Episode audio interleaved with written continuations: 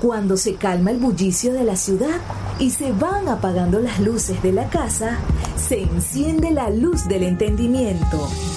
Desde este momento comienza Puerto de Libros, Librería Radiofónica, programa que contiene todos sus elementos tipo A. Puede ser escuchado por niños, niñas y adolescentes sin la supervisión de padres, madres o representantes. Comienza Puerto de Libros, Librería Radiofónica.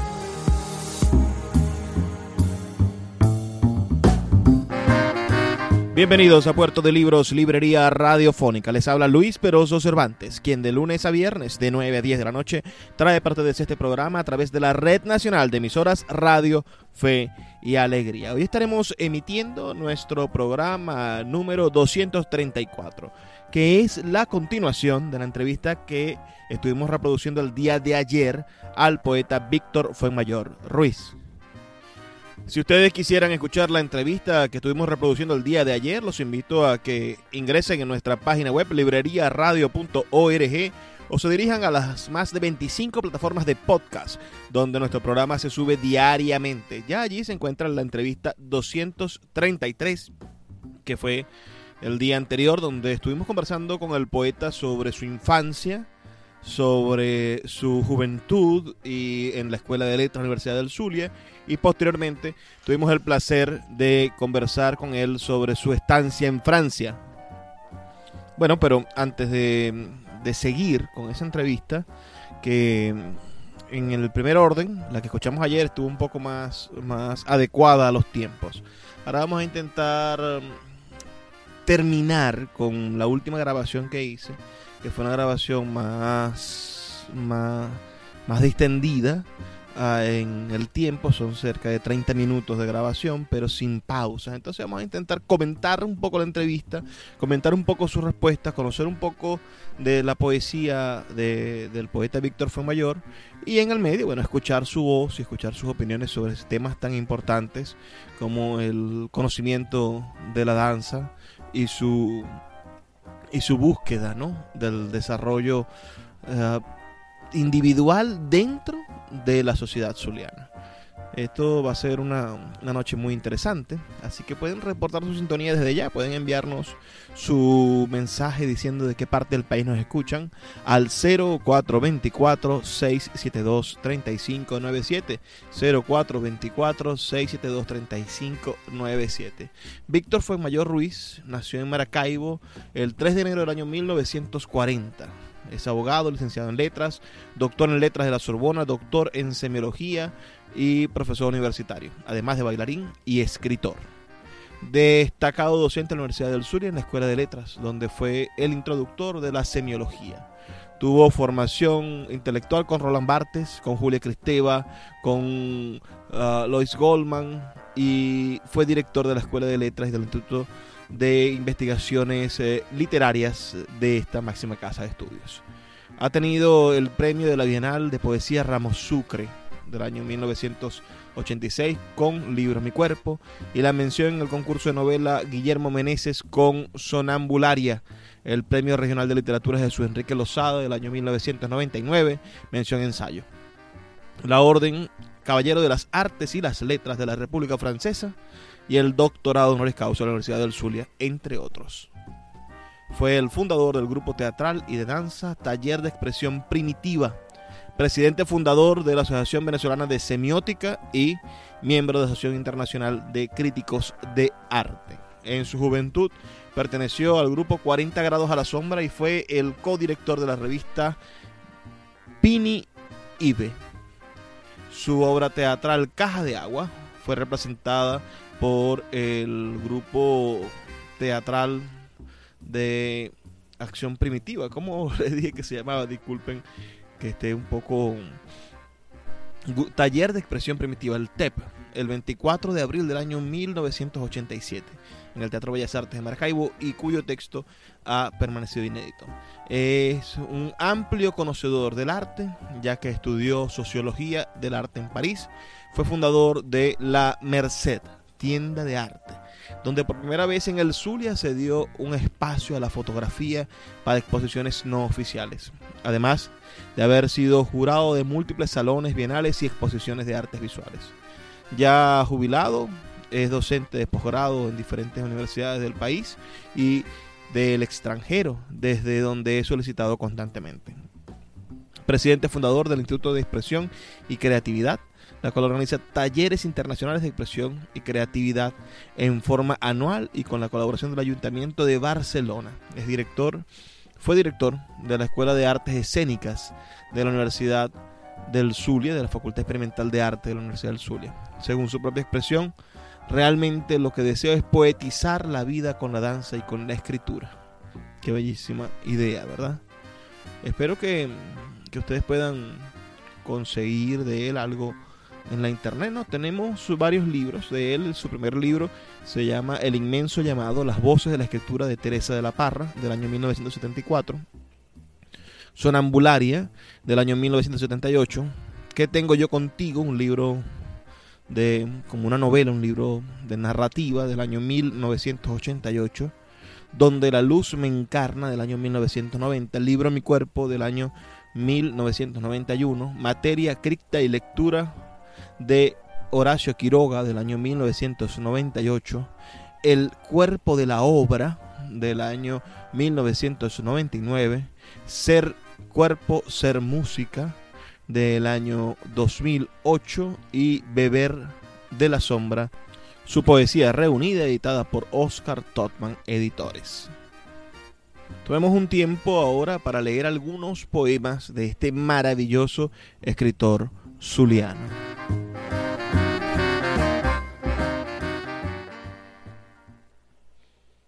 Nombres. Descubro la magia de nombres que me escriben en el tablero del juego. Con el movimiento de la línea destinada en el ajedrez de la pieza matriz. Sin decirme ni oírme, juegos de nombres vienen y van en el eco interior del antes del despertar o dan en el blanco del antes del nacer o del morir oída antes que pensada, viva antes que muerta, la derrota convirtiéndose en victoria, la palabra que me nombra teje nudos, urdiendo el tejido del panal y mi mortaja. Enrolla el curricán del trompo que giro en mis manos, orientando el sentido de la peonza hacia la sonoridad con que me lanzo a moverme en la tierra marcando con pasos los espacios del giro donde caigo.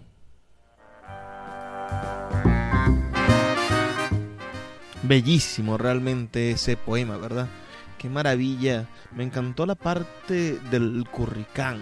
Imagínense esa, esa imagen que está atada a tantas infancias de todos nosotros. Enrolla el curricán del trompo que giro en mis manos orientando el sentido de la peonza. Qué, qué, qué belleza, ciertamente.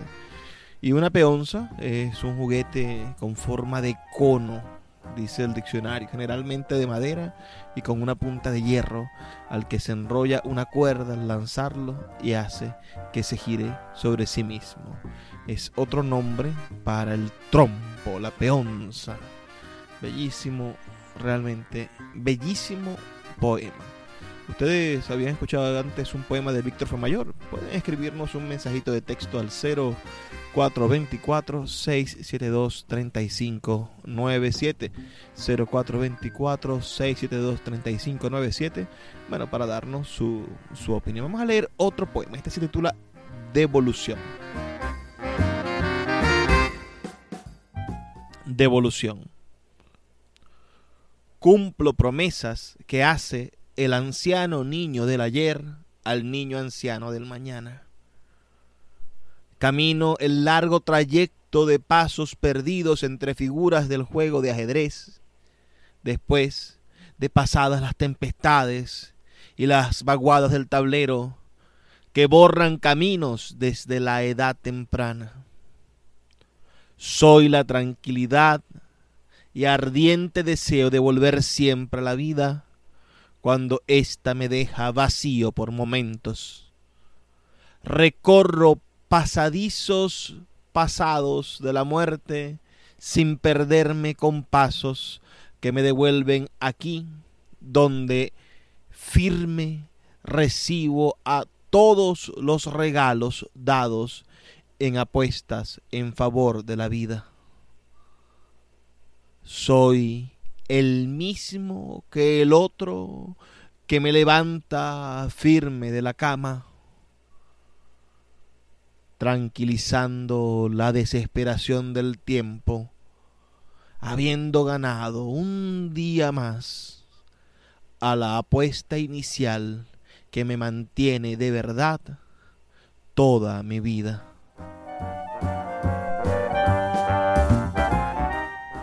Para terminar este segmento los dejaré con una lectura que hizo el poeta Víctor Femayor Ruiz durante la presentación de su libro en el Teatro Bellas Artes de Maracaibo que tuve el placer de compartir en mi canal de YouTube. Es apenas un minuto una lectura y espero que puedan ir a mi canal de YouTube y buscarlo y ver el video de ese minuto donde está el poeta leyendo con el micrófono sostenido por otra gran poeta, por la poeta Alicia Montero. Luego de terminar esta sección, este, de escuchar esas palabras, vamos a, a la pausa de Fe y Alegría y comenzamos de una vez con el resto de la entrevista que dejamos pendiente el día de ayer. Aquí soy, olor tejido entre líneas viajante del papel que perfuma cada letra que toco, incendiario de la esencia de nombres, humeantes en el incensario de tus fuegos. Me entrego ahora a tu luz que me nombra, con vida nombrada desde la matriz, antes del nacimiento, y bebo misterio de letras en sus voces reflejadas de imágenes una sombra siempre seduce a los que la miran. Nunca podrás librarte de ella y decirle que se aparte o que se vaya. No eres más que parte del reflejo de lo que ella nombra. Nunca puede desaparecer de tu mirada sin cambiar de luz que proyecta otra sombra y siempre estará allí contigo, sombreándote en el pie de las letras. Puerto de Libros, Librería Radiofónica, tu canal diario para encontrar nuevos libros. Con el poeta Luis Peroso Cervantes. Síguenos en arroba Librería Radio. El poeta Luis Peroso Cervantes le acompaña en Puerto de Libros, Librería Radiofónica, por Radio Fe y Alegría, con todas las voces. Bueno, ya hemos escuchado en el primer segmento de este programa algunos poemas que les he leído del poeta Víctor Femayor Ruiz. Estamos continuando la entrevista del día de ayer. Estamos en su casa, esto va a ser mucho más corto que la, que la entrevista de ayer, que la dedicamos completa a él. Pero sí vamos a puntualizar, para finalizar este, este recorrido, ah, vamos a puntualizar primero el, el hecho de descubrirse, yo en una, en una conversación informal hace algunos años quedé maravillado con una cosa que me dijo el, el, poeta Víctor Famayor, me dijo, ah, tómense fotografías porque yo bailé mucho en Francia y no conservo casi fotografías de todos esos movimientos.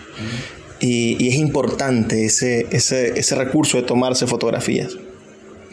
Pero hay otra fotografía que es la del recuerdo, la de la memoria, y esa es la que quisiera dejar en este programa, que usted nos hable de su experiencia como bailarín y como un licenciado en letras, un hombre de, la literatura que, viene de estudiar, a, tiene usted un libro maravilloso sobre, sobre los estudios semiológicos de, Quiroga, ¿no? Que, que viene de meterse en ese mundo intrincado de conseguir símbolos en la literatura latinoamericana y en la lengua española, con una ciencia que era nueva en, en, en Francia también, o estaba de en boga en Francia, consigue el baile y también dedica la mitad de su corazón, la mitad de su pasión y de su vida a bailar, a moverse.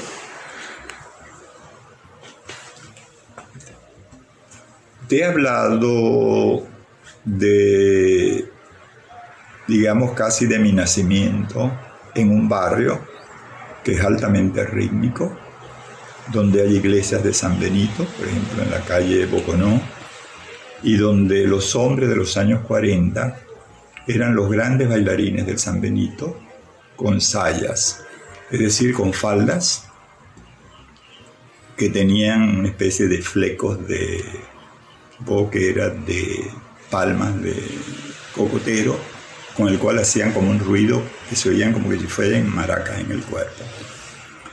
Mm, yo creo que eso lo he debido ver desde muy pequeño, quizás 3, 4 años y demás, todas esas celebraciones.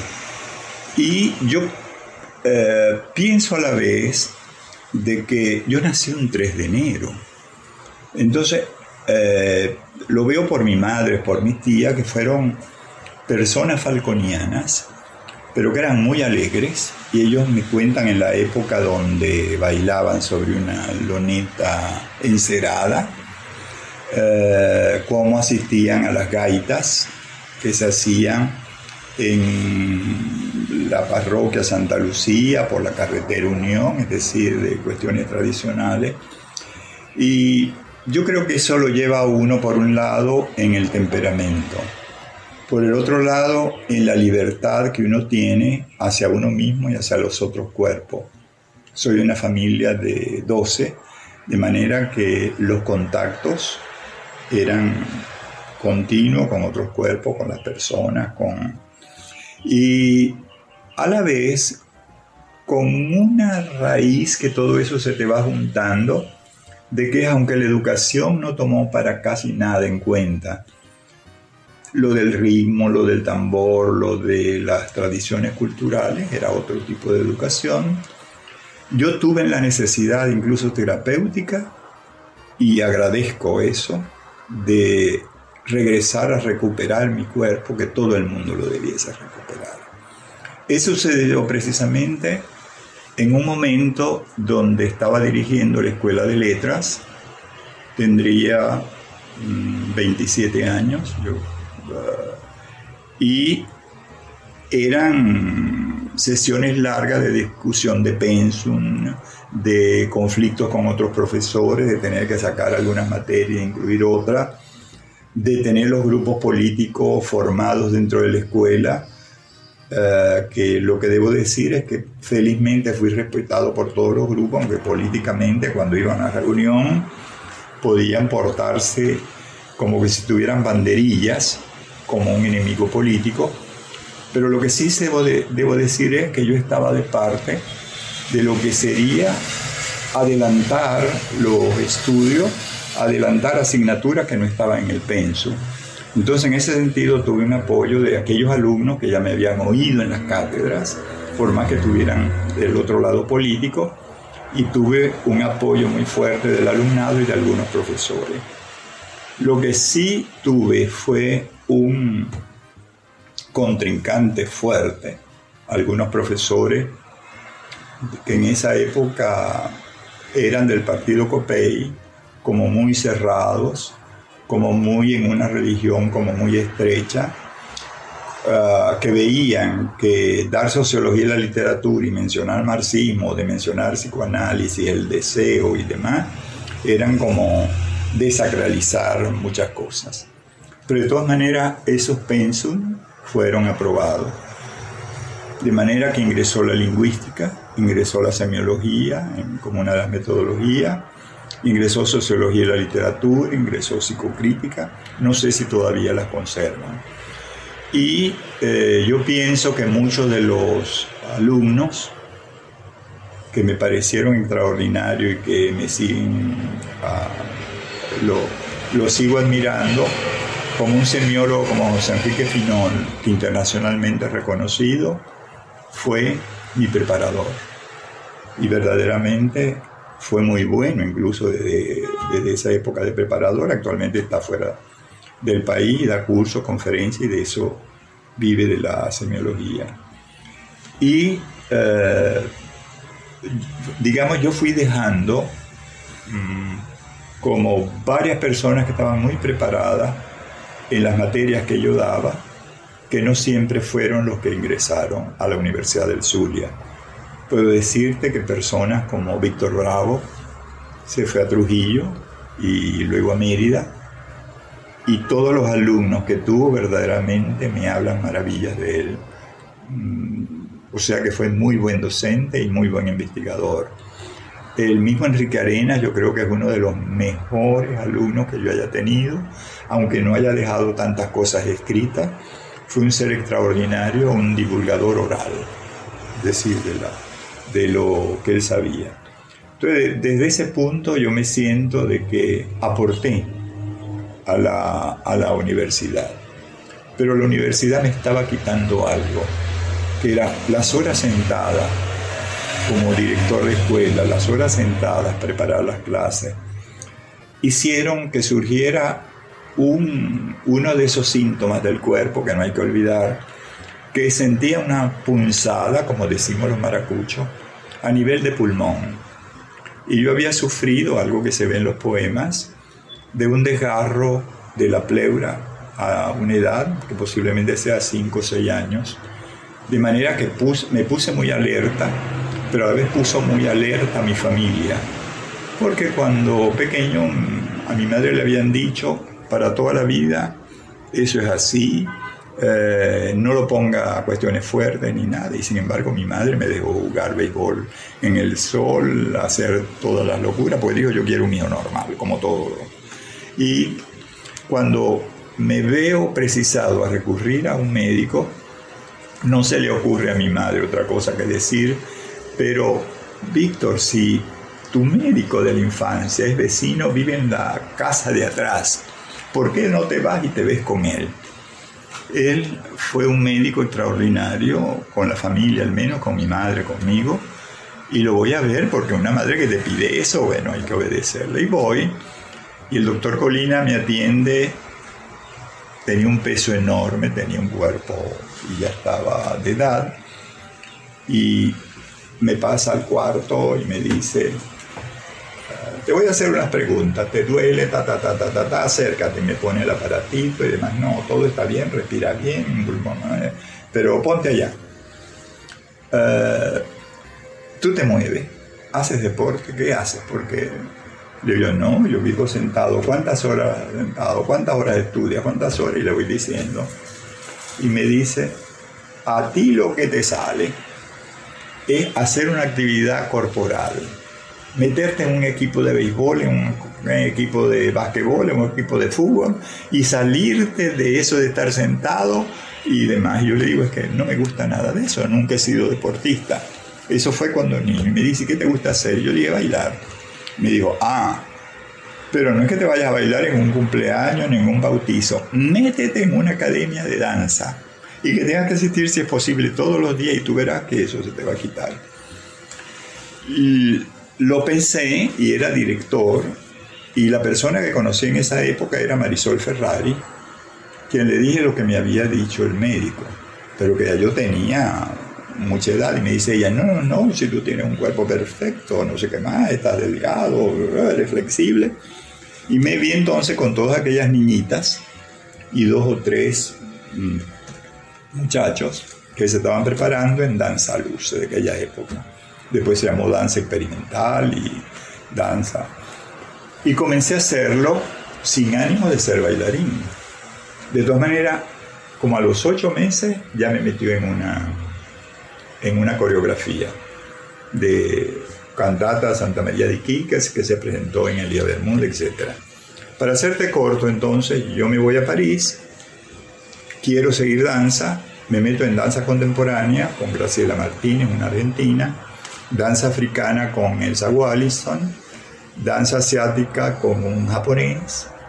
Eh, eh, trabajé y filmé con una compañía de danza teatro Sardono de Indonesia y luego me pidieron que diera clase y di clase en la ciudad universitaria en Freedom De manera que cuando yo regresé al país de un segundo año sabático o del primer año sabático, yo venía preparado para hacer algo Pero era después del mayo del 68, donde la democratización de la danza era todo el mundo bailarín, todo el mundo poeta y demás. O sea que complementa lo que te había dicho antes. Y yo quise volver al lugar donde había sido formado con Marisol Ferrari. Marisol Ferrari, al fin y al cabo, inició la danza en Maracaibo y demás, pero tenía como una mente como muy cerrada y un espíritu como muy dictatorial respecto a los bailarines, como todo lo formado en clásico, a pesar de que ya no es clásico.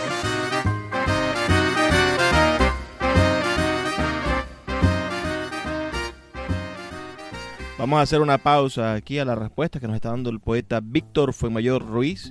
Esto fue en su casa después de, haber grabado el programa del día de ayer. Recuerden que pueden escuchar el programa anterior en todas las plataformas de podcast y en nuestra página web libreriaradio.org.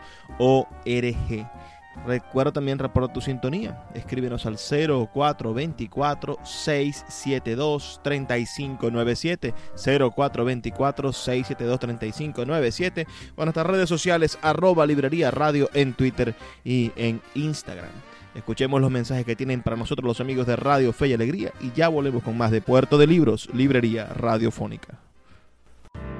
Escuchas Puerto de Libros con el poeta Luis Peroso Cervantes. Síguenos en Twitter e Instagram como arroba Librería Radio. El poeta Luis Peroso Cervantes le acompaña en Puerto de Libros, Librería Radiofónica, por Radio Fe y Alegría, con todas las voces. Seguimos en Puerto de Libros, Librería Radiofónica. Les cuento un poco lo que estamos haciendo esta noche. El día de ayer pasamos una entrevista completa que le realizamos al poeta Víctor Fuemayor Ruiz en su domicilio. Pero su historia es tan extensa, tan maravillosa y tiene tantas cosas geniales que decirnos que yo le pedí casi como un atrevimiento, ya que la cita para llegar a su hogar y el tiempo que él me dedicó era bastante limitado, le pedí que me, que me regalara un par de preguntas más. Y ese par de preguntas hizo más o menos media hora de grabación, donde él nos habla acerca del mundo de la danza para él y después nos habla de su poesía y nos habla de su estancia en Maracaibo, del por qué decidir quedarse aquí a pesar de tener todas las posibilidades de viajar por el mundo y seguir siendo la, gran figura que es, porque el poeta Víctor Mayor tiene ese reconocimiento único que da la, la República Francesa, él es caballero de las artes y las letras de Francia, cosa que tienen muy pocas personas en el mundo, ese reconocimiento del Congreso francés.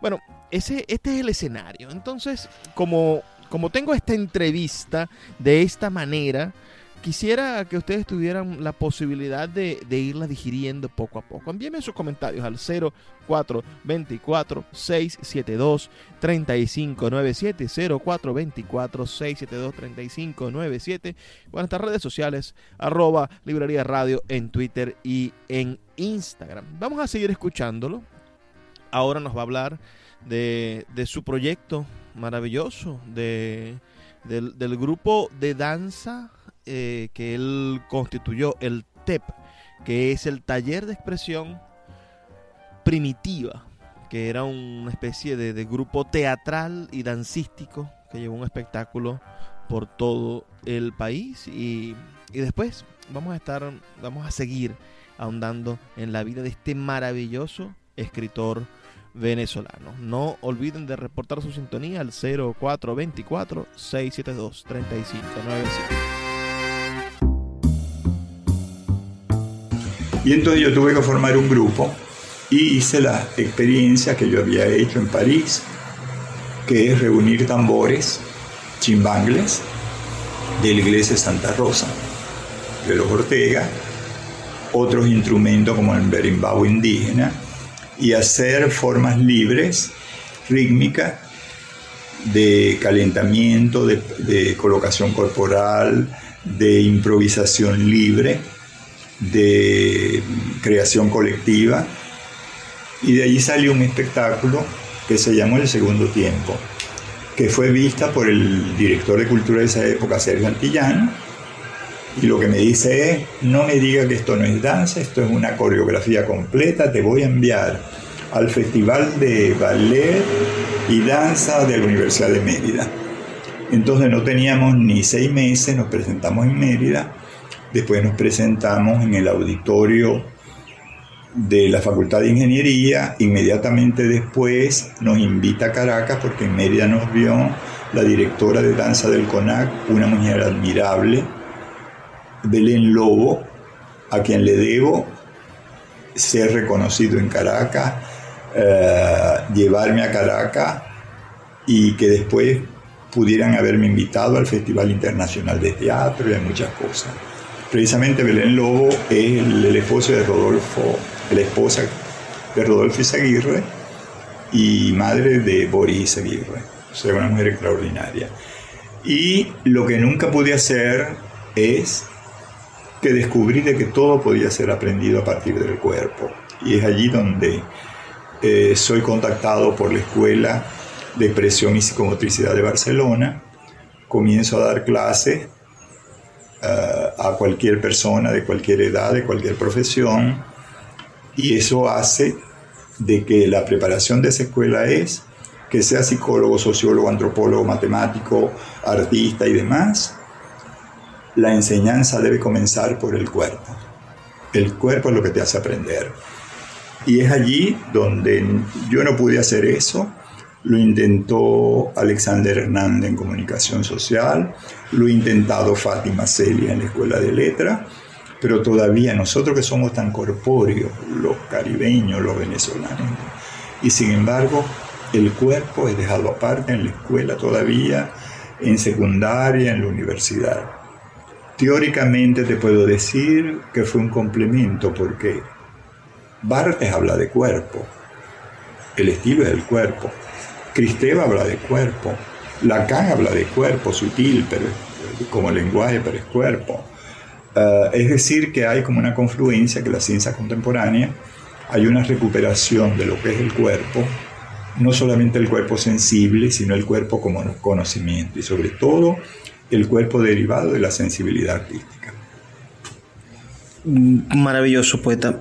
Para finalizar, disculpe que le haya robado todo este tiempo, uh, hábleme de su experiencia poética.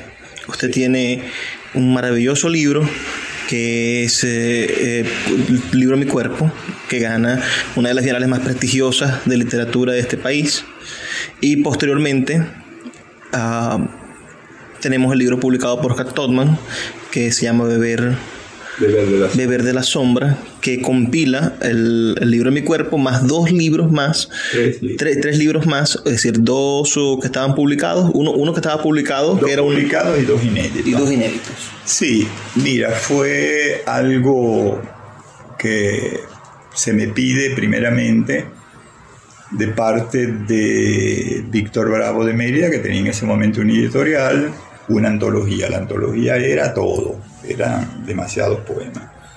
Pero hubo muchas dificultades económicas que el gobierno no libraba los dólares, luego hubo la enfermedad y muerte de su mujer y demás, y yo desvinculé ese proyecto de Víctor.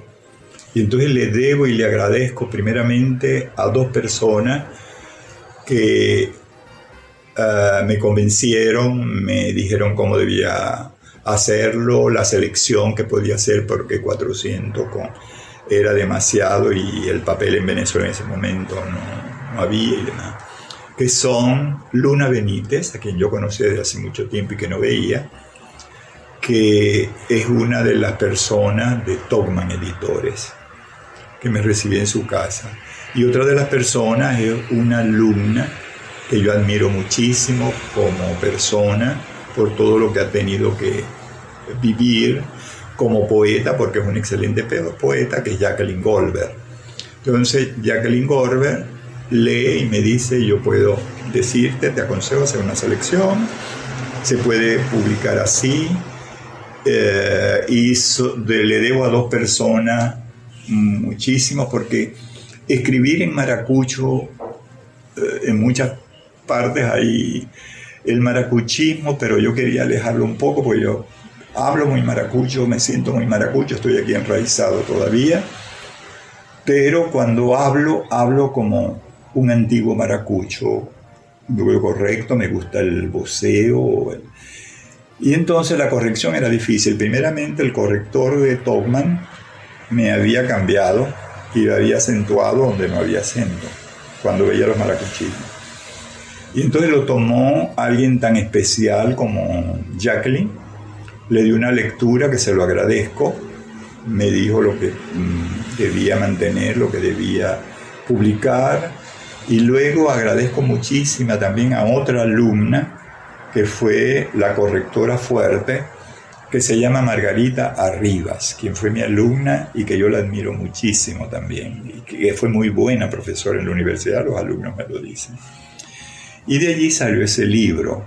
Ahora ese libro contiene esos cuatro libros hasta el, 17 y la verdad es que no lo pude presentar por muchas razones, primero en Venezuela, y se me dio la oportunidad de ir a Miami y tomé el viaje porque mi hermana emérita vivía en Panamá, de pasar por Panamá antes de pasar a Miami.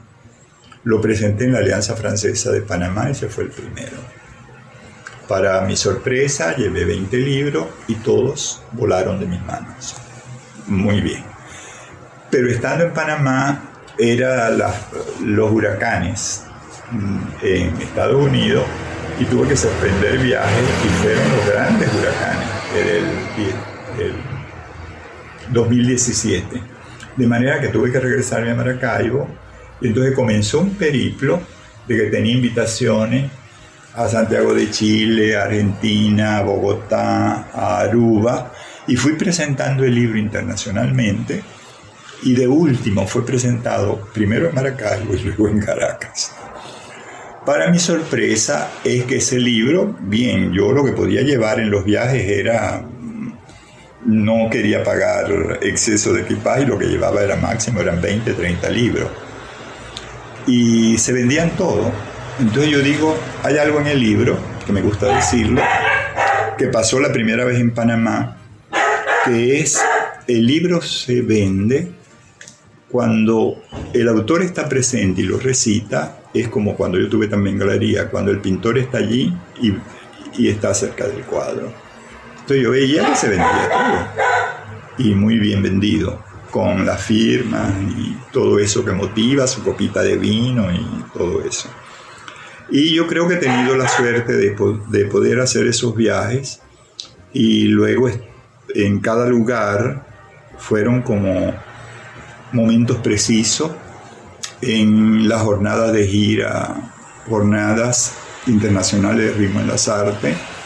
Fue presentado en el Centro Recoleta eh, por medio de gira y la Universidad Nacional de las Artes, el LUNA. Luego, coincidiendo con mi estadía en Santiago, eh, pasó algo también muy lindo que se, se pudo presentar en un estudio de Camilo Mori, un gran pintor, y un espacio perfecto para hacerlo y salir como una nota en el periódico como más antiguo en Latinoamérica, como es el Mercurio, con una buena entrevista, nota.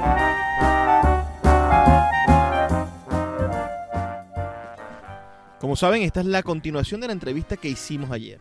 Esta mucho más distendida, menos formal, y en la cual el poeta nos está contando algunas cosas, se escuchan el sonido de sus mascotas y ese saludo a una persona que entró al salón. Espero que, disculpen toda esta informalidad, pero creo que las cosas que, que, estamos rescatando en esta versión también son muy importantes, porque está la parte fundamental del movimiento de la danza, ya que Víctor fue mayor es uno de los fundadores de la Escuela de Danza de, de la Universidad del Zulia, y después está su, su intención poética, el trabajo con su, con su libro y los libros que vienen a futuro. Así que pueden reportar su sintonía al 0424-672-3597 con nuestras redes sociales arroba librería radio en Twitter y en Instagram. Vamos a hacer una breve pausa de dos minutos y ya volvemos con más de Puerto de Libros, Librería Radiofónica.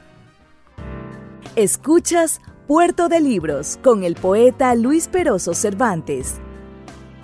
Síguenos en Twitter e Instagram como arroba Librería Radio.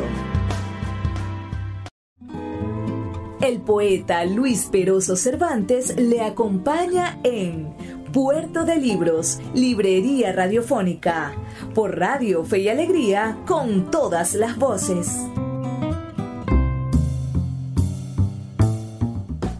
Ya esta es la última parte de la entrevista que le realizamos al maestro Víctor Fuenmayor Ruiz.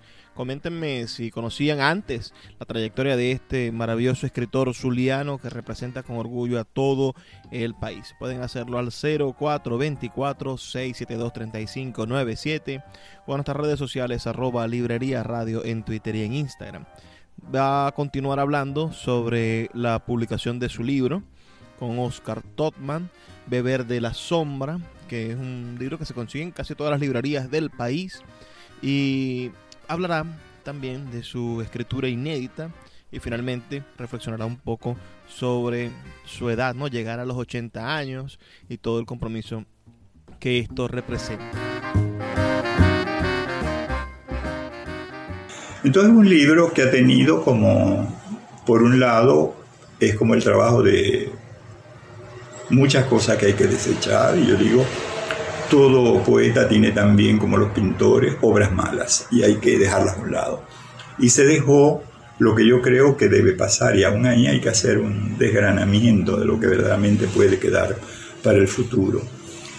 Eh, una cosa inesperada fue primeramente cuando a mí se me dio el premio Ramos Sucre, yo estaba como muy dudoso de al fin y al cabo uno se consume en la universidad y está con cuatro materias, 20 horas, 25 horas, llegué a dar hasta 30 horas y uno no tiene tiempo para eso, pero envié y cuando saqué el premio Ramos Sucre, eh, primeramente me gustó mucho.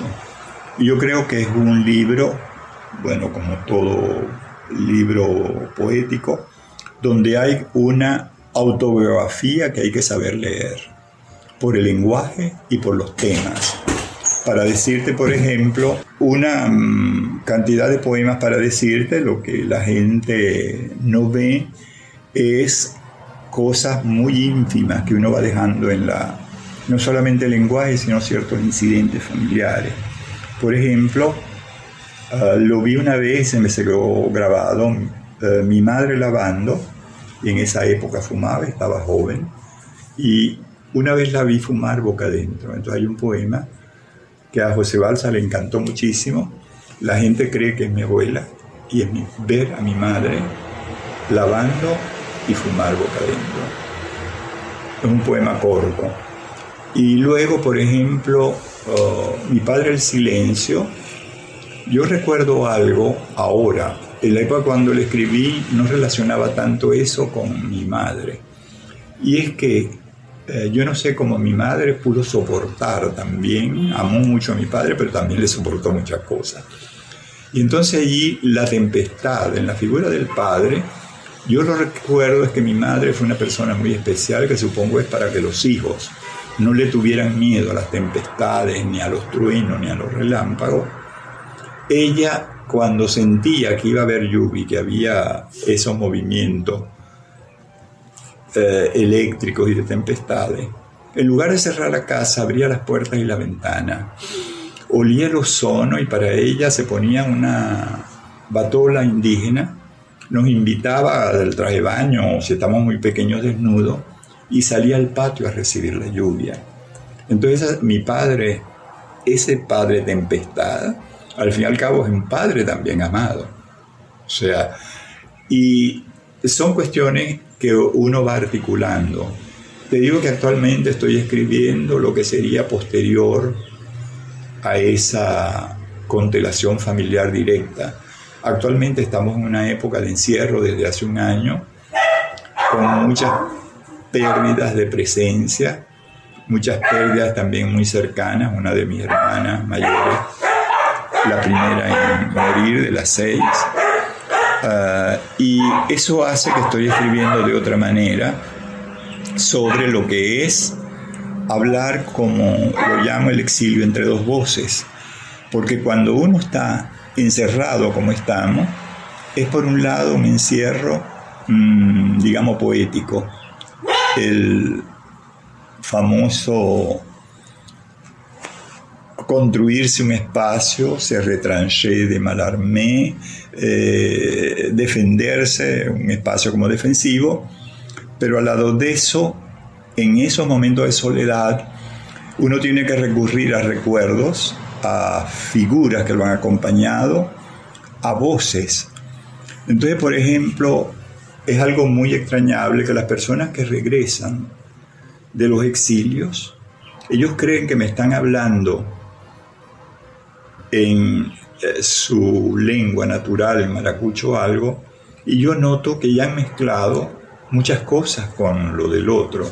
Y yo digo, es como mi madre, que era falconiana, pero se vestía con la batola guajira y amaba la tempestad, es decir, que hay varias voces en nuestro cuerpo, que hay maneras de adaptarse al exilio, de adaptarse a las peores circunstancias para poder sobrevivir y vivir, digamos, con una cierta calidad sensible. Yo creo que la poesía es eso, es decir, más que cualquier otra arte, al fin y al cabo la palabra transmite muchos fantasmas visuales, gustativos, olfativos, de todo.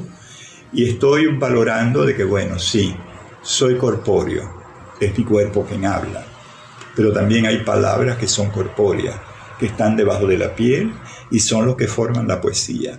Entonces, para mí fue muy importante que una república francesa me diera también el premio, primeramente quizás por toda esa relación que yo he mantenido con Francia, y segundo porque así como no esperaba el premio Ramos Sucre, tampoco esperaba eh, ser caballero de las artes, pero bueno, esos son como el azar, como hay un valor de mantenerse también, no importa qué circunstancia.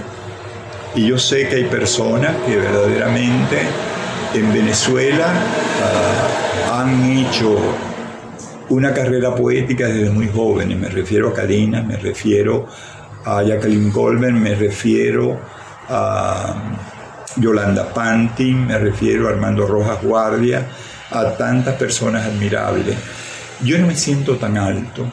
Yo siento que eh, cuando uno nace poeta, trata de no serlo.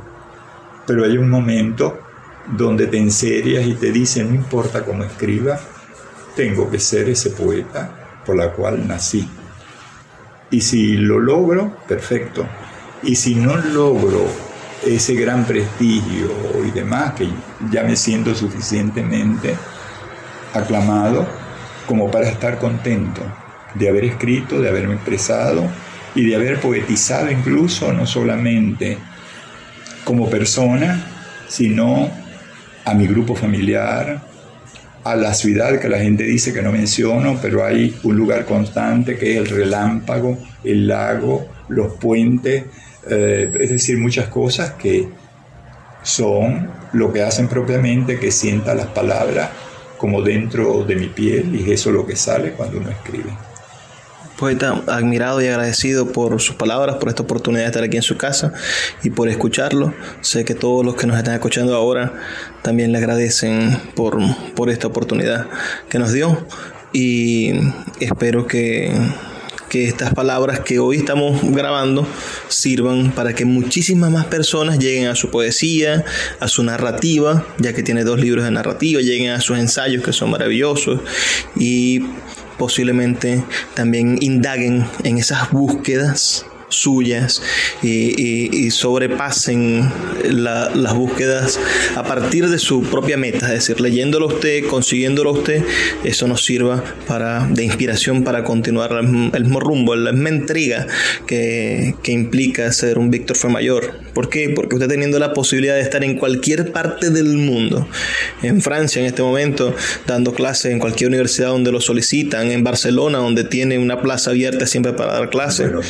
en Buenos Aires, usted prefiere vivir frente al lago y cultivar los afectos de su memoria y y seguir contribuyendo, porque lo hace todos los días, a que la ciudad sea un cúmulo de esperanzas.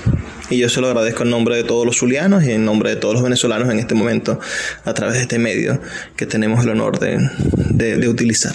Muchísimas gracias por darme este medio y sobre todo con fe y alegría la manera de quizás de, como, de conocerme un poquito más, si no me conocen, o de confirmar ciertos datos que hay veces me preguntan, hay veces voy por consigo a alguien en la calle o en un ascensor y me pregunta, profesor, usted tiene 80 años. Yo digo, sí, pero no lo siento. y no, em, no es por quizás la danza o la longevidad natural de la familia, que todos mueren longevos, pero yo agradezco la vida verdaderamente de no haber sentido eso que llaman la edad. Me siento como un chamo. Ha sido de verdad un placer compartir con ustedes esta noche maravillosa de Puerto de Libros, Librería Radiofónica, y exponer a uno de nuestros más importantes creadores. Hay muchísimas personas, como Víctor Fuenmayor Ruiz, que tienen una vida excelente, digna de admiración, que podría nuestra, nuestra industria cinematográfica, si llegase a ser como la norteamericana, hacer excelentes películas biográficas de superación, de ejemplo, de desarrollo, de resistencia ante la crisis. Víctor mayor fue atacado por una ciudad mediocre que no entendía el trabajo con la, con, la semiología, que no entendía la profusión de sus estudios y la manera en la cual él tenía en su conocimiento del mundo las herramientas para traer la modernidad al país. Y aún así, frente a los ataques de los conservadores, Víctor mayor se mantuvo eh, impuso su contribución para beneficio de nuestra universidad, para la transformación de la universidad en la renovación universitaria de los años 70, para, para acrecentar el, el desarrollo académico de estudiantes, de docentes y finalmente de todo nuestro estado y nuestro país. Me gustaría muchísimo saber sus opiniones, así que envíenme un mensaje de texto al 0424 672 3597 0424 672 3597 con nuestras redes sociales arroba librería radio. Otra cosa de la cual me siento orgulloso es que este es uno de los pocos documentos que existen uh, con la voz del poeta, porque así como, como hemos oh, dejado en el olvido a nuestros grandes poetas del pasado, sucede también con nuestros grandes intelectuales del presente.